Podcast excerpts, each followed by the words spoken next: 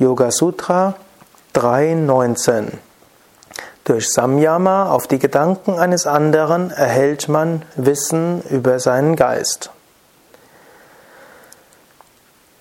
Dies ist ein wunderbarer Aphorismus, der hilft, Mitgefühl zu entwickeln. Für Patanjali ist Ahimsa, nicht verletzen, und Maitri Bhavana, Mitgefühl, sehr wichtig. Überhaupt gehört es zum Yoga dazu, Liebe zu anderen Menschen zu entwickeln. Swami Shivananda hat mal gesagt, Liebe zu Gott und Liebe zu seinen Mitmenschen sind die Essenz aller spirituellen Traditionen. Auch Jesus, als er gefragt wurde, was sind die wichtigsten Regeln, dort sagte er, liebe Gott über alle Maßen und liebe deinen Nächsten wie dich selbst. In diesen beiden Geboten ist alles drin.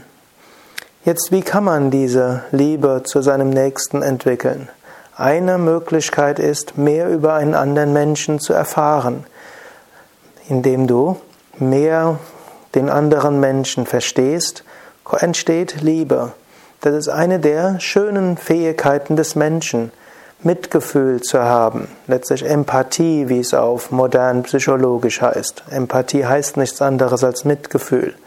Und Mitgefühl ist letztlich auch Liebe. Indem du dich in einen anderen Menschen hineinversetzt, entwickelst du Mitgefühl, entwickelst du Liebe und damit Verständnis.